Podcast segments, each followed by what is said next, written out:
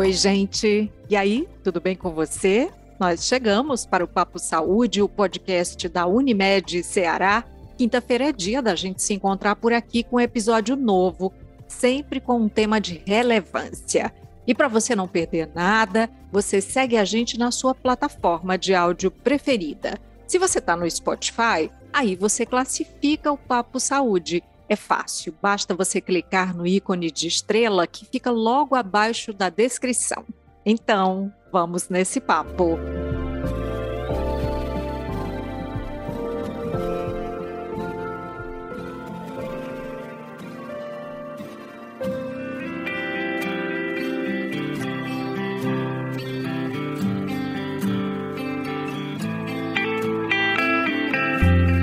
Quantas vidas cabem em uma vida só? Esse é o slogan da nova campanha de incentivo à doação de sangue realizada pelo Centro de Hematologia e Hemoterapia do Ceará, o EMOS, que é vinculado à Secretaria da Saúde do Estado. A ação acontece em alusão ao Junho Vermelho, mês no qual esse debate é ampliado. E nós nos juntamos a essa corrente de solidariedade e de reconhecimento da importância da doação de sangue voluntária, conversando agora com a hematologista e hemoterapeuta, diretora-geral do EMOS, Luciana Carlos. Olá, doutora Luciana, bem-vinda. Olá, obrigada, Maísa. Obrigado pelo convite, né? Muito bom estar aqui falando com vocês sobre esse assunto. Doutora Luciana, exatamente há um ano nós nos encontramos aqui, não é? É claro que o nosso tema é o mesmo, né? Salvar vidas. Então, gostaria de começar essa nossa conversa lhe perguntando: quantas vidas cabem em uma vida só? Eu acho que o doador de sangue não tem noção disso, né? O impacto que tem uma doação de sangue. Não são só os pacientes que vão receber o sangue é, que foi doado, mas tem um grande número de pessoas que são afetadas positivamente a partir daquela doação. Então, tem familiares, amigos, tem o, os profissionais de saúde que podem tratar adequadamente aquele paciente. Então, a doação de sangue tem uma, uma amplitude muito grande, né? E, e, realmente, assim, a partir de uma doação, vários pacientes são transfundidos. E cada paciente desse tem um, um entorno, né, que também é beneficiado a partir dessa doação. Então, são muitas vidas que cabem numa vida só, num gesto só, né, a partir de, de, desse doador voluntário espontâneo. Doutora Luciana, essa amplitude também tem se dado em relação à, à, importância do junho vermelho, porque é uma campanha que é relativamente nova, né? A OMS, em 2015, se não me engano, é, escolheu o dia 14 de junho para ser o Dia Mundial do Doador Voluntário de Sangue. E aí, a partir desse dia, em torno desse dia, surgiu a ideia de se comemorar o mês inteiro, né, de dar uma, uma certa visibilidade maior à doação de sangue nesse mês, né, porque é o mês que abriga o Dia Mundial do Doador Voluntário de Sangue. E esse dia foi escolhido porque é o aniversário do Dr. Karl Landsteiner, que é um pesquisador que descreveu os grupos sanguíneos. Então, a partir disso é que a gente conseguiu fazer a transfusão segura, né, a transfusão com menor risco. E aí foi escolhido para ser o dia que comemora né, o doador de sangue, que é quem possibilita as transfusões. E no Brasil, né, esse junho vermelho tem tomado uma importância muito grande, é muito bom isso, porque amplia essa discussão, como você falou, né, e dá maior visibilidade né, à importância desse gesto. A senhora falou aí justamente lá desse, do, do, nascimento né, disso tudo, dessa, dessa campanha. O que, que significa o tipo sanguíneo? Bom, até a gente conhecer os grupos sanguíneos, né, a gente não sabia como é que a transfusão dava certo e quando, quando ela não dava certo. Então, a transfusão era meio uma roleta russa, porque a gente não sabia o que era que estava por trás né, das regras de compatibilidade. Então, existiam algumas situações que a transfusão piorava muito o quadro do paciente e às vezes podia até levar o paciente a óbito. E a gente não, a, a, a, os médicos, os cientistas não sabiam exatamente por quê. A partir do momento em que a gente conseguiu entender os grupos sanguíneos e as regras de compatibilidade, né, quer dizer, um sangue não é igual ao outro, mas pode ser compatível com o outro. E aí você tem a transfusão sem o problema da hemólise, sem o problema das reações transfusionais é, relacionadas a, a essa incompatibilidade, né? E o sistema B é o mais importante. Então, a partir de então, a partir daí, a gente conseguiu é, começar a fazer a transfusão de uma forma mais segura, né, entendendo quando é, que, que, que doador poderia ser para cada paciente e vice-versa. E aí a transfusão evoluiu, né? E aí a gente saiu daquela situação de, da transfusão ser uma coisa salvadora, uma, uma coisa meio heróica, para uma situação corriqueira, a ponto da Organização Mundial da Saúde dizer que um hospital não atinge sua eficácia se ele não for capaz de fazer uma transfusão. Então, a transfusão está por trás né, de cirurgias, de atendimento de urgência, de atendimento de UTI, de atendimento a gestantes e a neonatos, quimioterapia. Então, uma série de, de, de tratamentos que são possíveis por causa da possibilidade de fazer uma transfusão. Não que toda vida a transfusão seja necessária, mas quando ela for necessária, ela pode acontecer. Então, isso é, tudo surgiu né, a partir desse entendimento né, das regras de compatibilidade. Né? Por isso que o dia 14 de junho foi escolhido como marco né, para a gente ter uma transfusão mais segura é, no mundo todo, né? Tem algum sangue que é, uh, digamos assim, mais difícil? Porque a gente sempre ouve falar nisso, né? O sangue raro e tal, tem o, o sangue dourado, eu não sei. Explica para a gente, assim, brevemente, o que, que, é isso. A gente herda dos pais, né, os, os, os genes que vão determinar, né, cor do olho, cabelo, altura e os antígenos que estão presentes nas hemácias. E em algumas situações, é, essa combinação pode desencadear ou pode se, é, aparecer como um fenótipo não muito comum, né, em função dessa herança. E aí a gente tem os sangues raros, né, situações de sangues raros, que aí podem ser relacionadas ao sistema BO, como o Bombay, por exemplo, né, a BO mais o sistema H, mas ser outros grupos sanguíneos, né, outros sistemas de grupos sanguíneos, e hoje são mais de, de em torno de 40 né, sistemas de grupos sanguíneos. Ah, é? É. São mais de 300 antígenos e anticorpos já conhecidos. Então, não é só aquela coisa de A, B, O. Não, não, não. Aquilo. É, é, a gente dizer que é A positivo é como dizer assim: eu sou mulher é, morena. É muito pouco, diz muito pouco da, da, da, da hemácia. E quando a gente está transfundindo, a gente precisa saber muito mais. Então, no serviço de hemoterapia, a gente faz muito mais coisa do que só A positivo, A positivo, O negativo. A gente faz muito mais do que isso. E algumas pessoas são identificadas com sangue raro porque são pessoas que têm antígenos muito pouco frequentes na população ou que têm antígenos que são é, é, muito frequentes. Então, é uma pessoa diferente. E às vezes ele é raro aqui, mas não é raro em outro local. E aí é importante a gente entender esses doadores, é, conhecer, saber onde eles estão, porque quando eu tenho um paciente raro do mesmo fenótipo desse doador, eu vou buscar esse doador para aquele paciente. É por isso que às vezes a gente precisa mandar esse sangue para outros estados, para outras cidades, para outros uhum. países, né, como o Emoço já teve a oportunidade de fazer, ou receber isso. Então a gente tem como se fosse um catálogo, né? Desses doadores. E aí a gente não consegue achar esse doador raro é, se a gente não tiver um grande número de doadores. Então, a partir dos do, do, serviços maiores é que tem uma possibilidade maior de achar esses doadores, né? Porque tem mais pessoas é, sendo fenotipadas e sendo tendo sua classificação sanguínea feita. Muito importante essa sua explicação, porque às vezes a gente acha que é uma coisa simples, né? Não, não é. E aí esse doador raro, ele é orientado a não doar, porque os homens só podem doar três vezes, quatro vezes por ano, as mulheres três vezes, tem os intervalos. E se a gente encontrar um paciente raro e esse doador não puder doar, porque doou há pouco tempo, a gente fica com problema.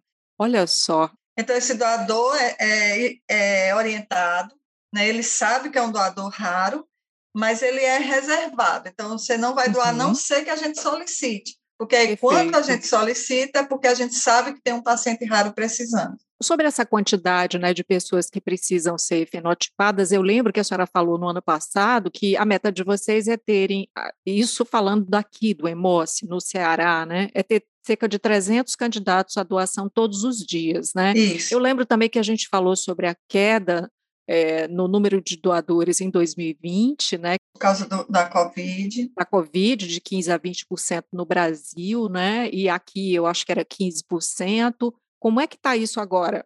A gente conseguiu uma certa estabilidade, né? A partir do momento em que teve o primeiro impacto, né, que, que a gente teve que fazer o distanciamento social, respeitar isso, e a gente não podia fazer as campanhas, né?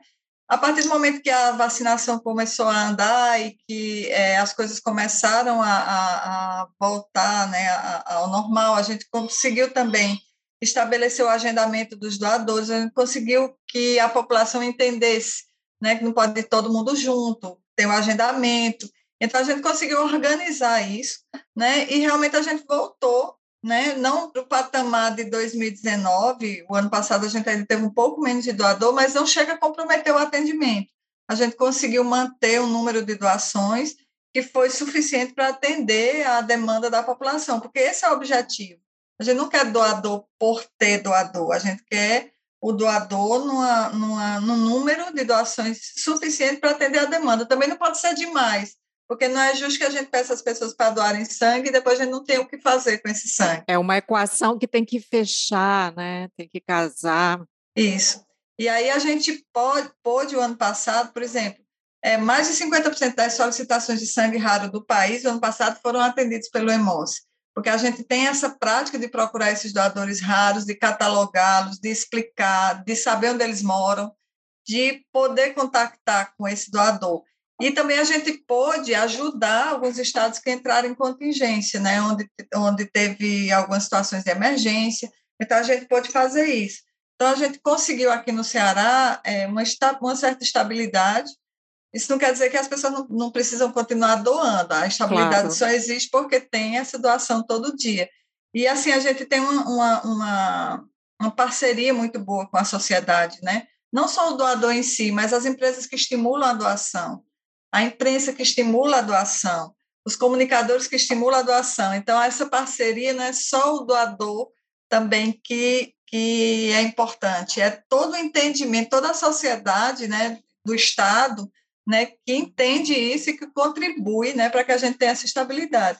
A gente pode falar assim num, num, num tamanho de catálogo, quantos doadores tem, doadores é, recorrentes, enfim hoje no Ceará? A gente tem no Ceará é, 51% de doadores de repetição. Então, 51% dos doadores que doam sangue no estado hoje são doadores que doam pelo menos duas vezes por ano.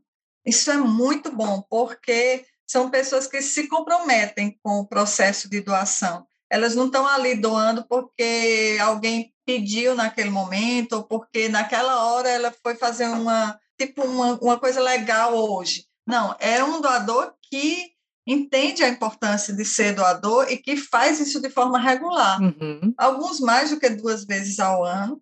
Né? Os doadores de plaqueta, por exemplo, muito mais do que isso mas esse, esse número de doadores de repetição faz com que a gente tenha uma segurança, tanto no estoque, como no menor risco de desencadeamento de reações transfusionais, que são doadores examinados recorrentemente, são doadores que a gente consegue fenotipar, são doadores que a gente consegue qualificar melhor, né? E aí a gente tem uma atenção realmente para os pacientes muito muito mais segura. Uhum. A partir do momento em que você tem doadores espontâneos, voluntários, altruístas, e doadores de repetição. Ah, isso de doar duas vezes por ano, né? Porque também tem um tempo mínimo, né? A senhora, inclusive, citou ali brevemente, mas então vamos lá. Para homens, é, são, são dois meses? São quatro doações por ano, no máximo, e certo. com intervalo mínimo de 60 dias entre uma doação e outra. Então, não adianta a gente querer que só aquelas pessoas que querem doar doem sozinhas, elas não vão resolver o problema. Eu preciso uhum. de um número grande é como se fosse uma mão lavando a outra. Um homem só pode doar quatro vezes por ano, mulher só pode doar três vezes, e o intervalo é de 90 dias, porque tem o sangramento menstrual, normalmente você tem uma hemoglobina mais baixa, uma perda já regular de ferro, e aí você não pode ter a, a fazer a doação no mesmo ritmo né, do, do, do, do, sexo masculino. Então, assim, a gente tem que ter um número de doadores que, é, é, mesmo que não chegue nesse máximo de doações por ano, seja suficiente para estar sempre alimentando o estoque. Eu estava lendo justamente sobre essas restrições né, para doação. É, tem um prazo de quatro semanas. O COVID são dez dias assintomático.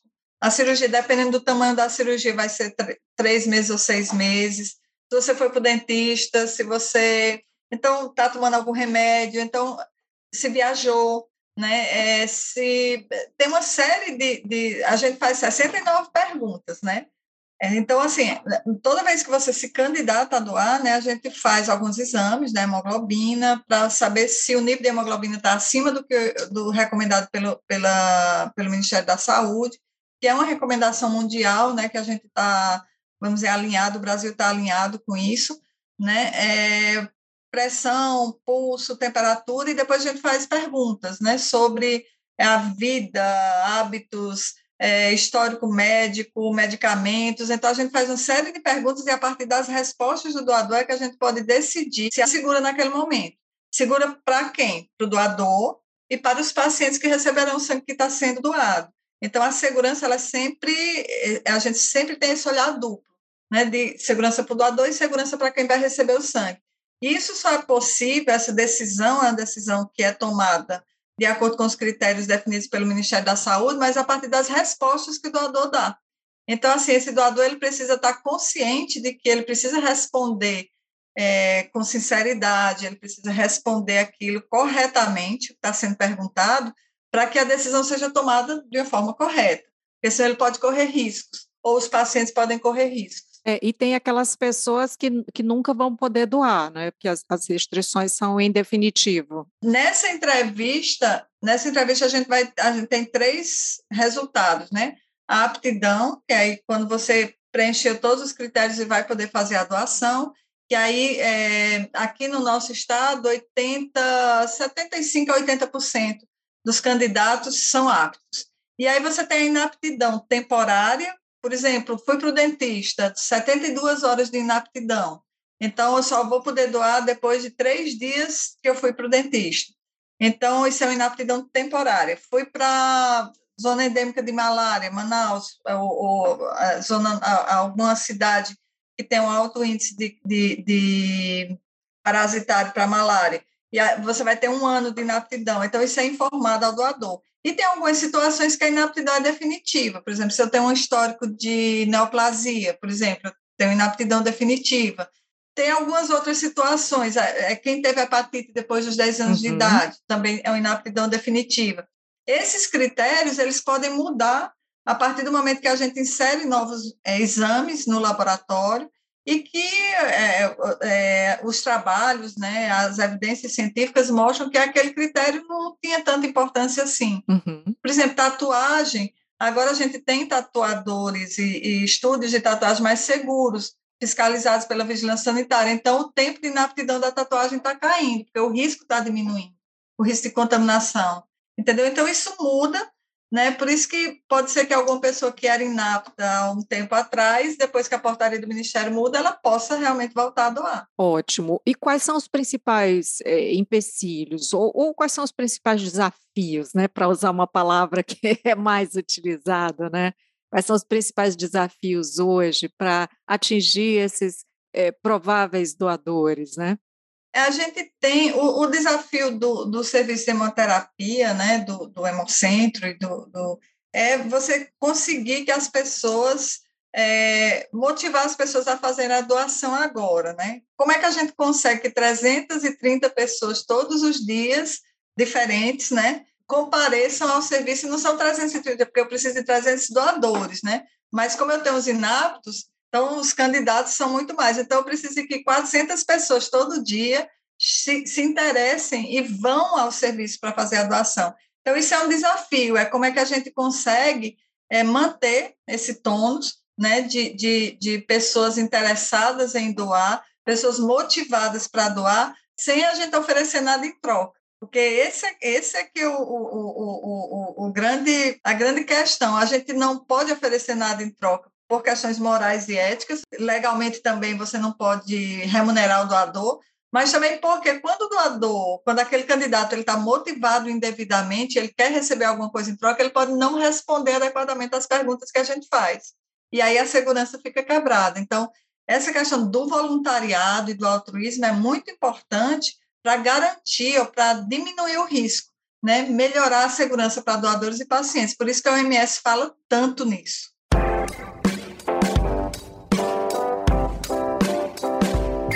Doutora, é, qual é o caminho, ou quais são os caminhos desse sangue até chegar no receptor? Isso é uma coisa que me desperta curiosidade, porque a senhora falou aí que o Hemos, que é o Hemocentro aqui do Ceará, envia esse sangue né, para outros países, inclusive, né?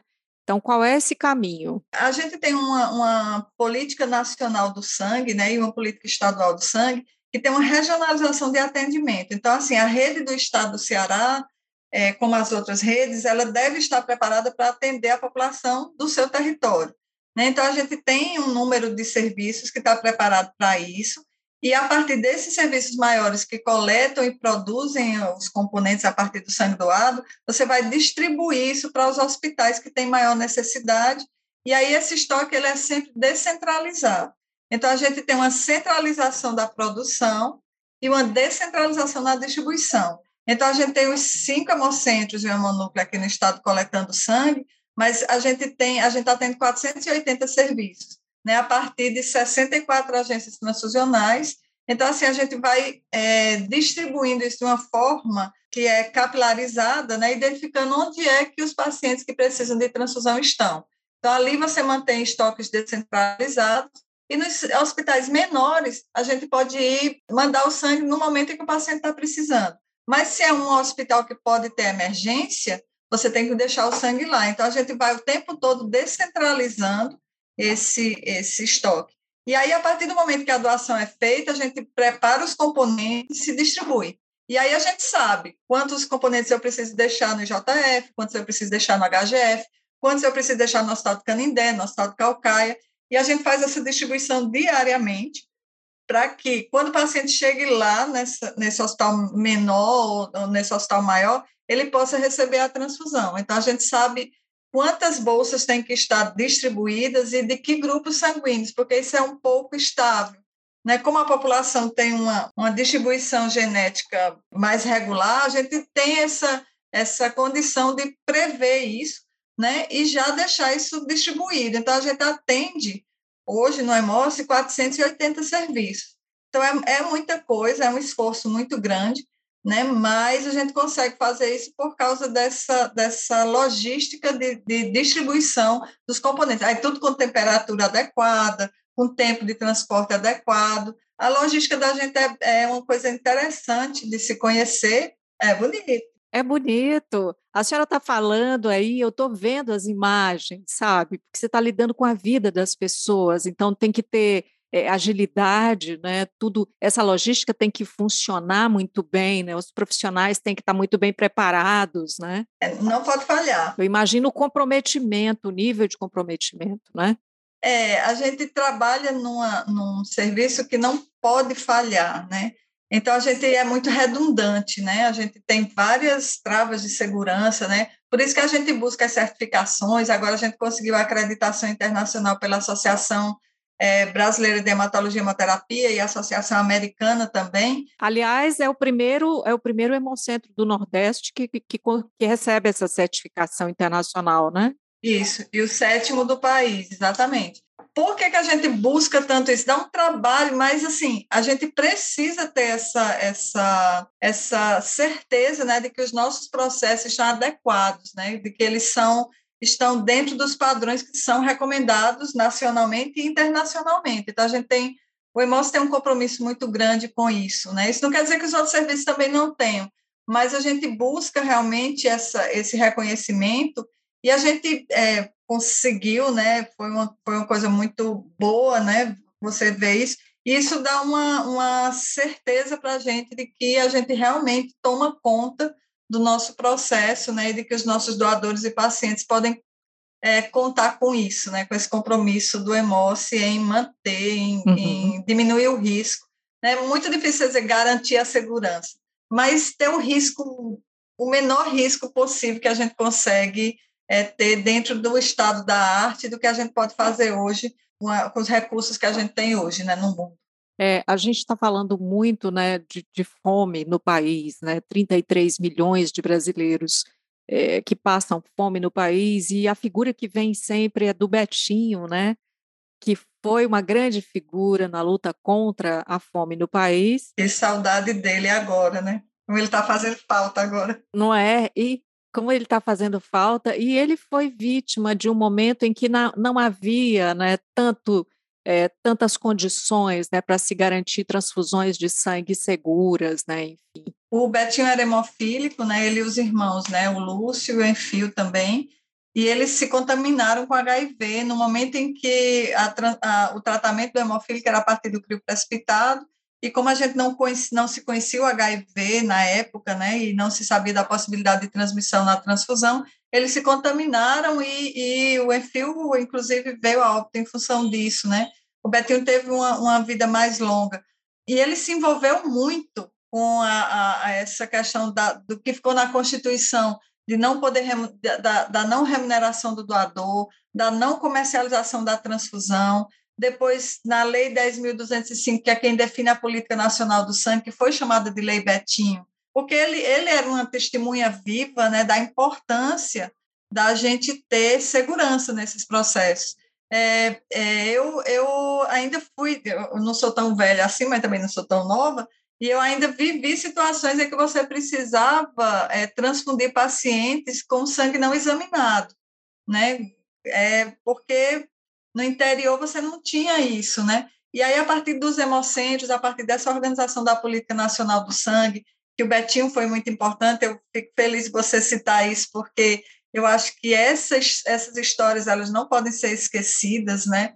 Essas pessoas elas não podem ser esquecidas porque são pessoas que conseguiram é, mudar né, um jeito errado de fazer. Então a gente tem que honrar isso, né? E continuar subindo essa escada, né? Porque na verdade não para, né? Você vai subindo essa escada e é, com compromisso de não descer degraus, né? Então hoje a gente já tem é, os hemofílicos já têm uma possibilidade de tratamento diferente, né? O risco para eles é muito menor, mas isso só foi conseguido por causa dessas pessoas que lá atrás né, é, trabalharam e motivaram e construíram esse jeito diferente de fazer. O Brasil tem uma política nacional do sangue muito interessante, né?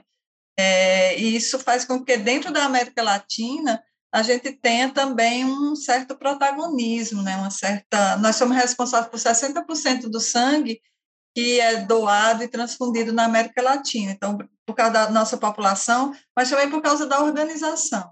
Né? A gente consegue transfundir pacientes, mesmo em hospitais muito pequenos e em cidades muito longínquas, a partir dessa distribuição é, que os hemocentros conseguem fazer. Né?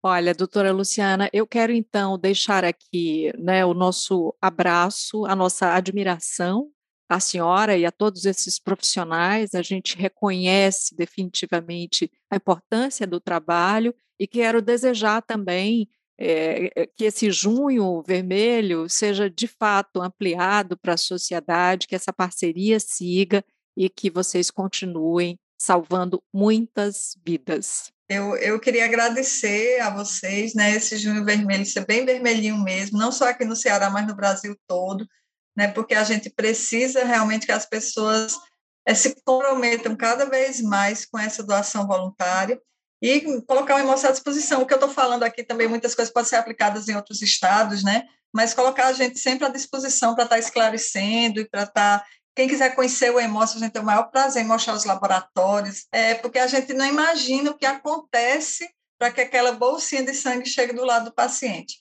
É bonito de ver. Se você quiser conhecer, a gente está lá para receber vocês e mostrar, né? E, e, que todo mundo tenha essa possa participar disso, né? Se não pode doar, mas pode fazer campanha, pode ajudar, pode criar é, estratégias de levar doadores, então todo mundo pode participar dessa grande corrente. E eu sou muito feliz profissionalmente de poder trabalhar numa instituição assim, porque eu realmente acho que faz toda a diferença. Muito obrigada. Obrigada mesmo. Parabéns. Muito obrigada. E assim nós chegamos ao final do episódio de hoje do Papo Saúde. Lembro que foi gravado de forma remota e que por isso a qualidade do som pode não ser a ideal e a que nós gostaríamos de entregar a você. Não esquece de seguir a gente na sua plataforma de streaming favorita. Se você curtiu esse episódio, aproveita para compartilhar. Muitas das informações podem interessar a outras pessoas. E você pode ainda ouvir o episódio do ano passado. Lembra que falei a você que a gente se encontrou aqui com a doutora Luciana Carlos? O episódio 58 tem outras informações que vão complementar ao que foi dito aqui. Não esquece de classificar o Papo Saúde se você está no Spotify. Aproveita para dar cinco estrelinhas para a gente. Se inscreve no nosso canal no YouTube. Assim você recebe notificação sempre que tiver episódio novo por aqui. Cuidar de você. Esse é o plano.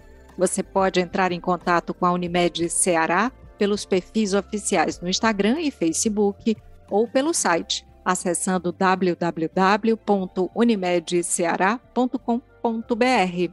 Esse podcast é desenvolvido pela Leme Digital. Até a próxima. Saúde!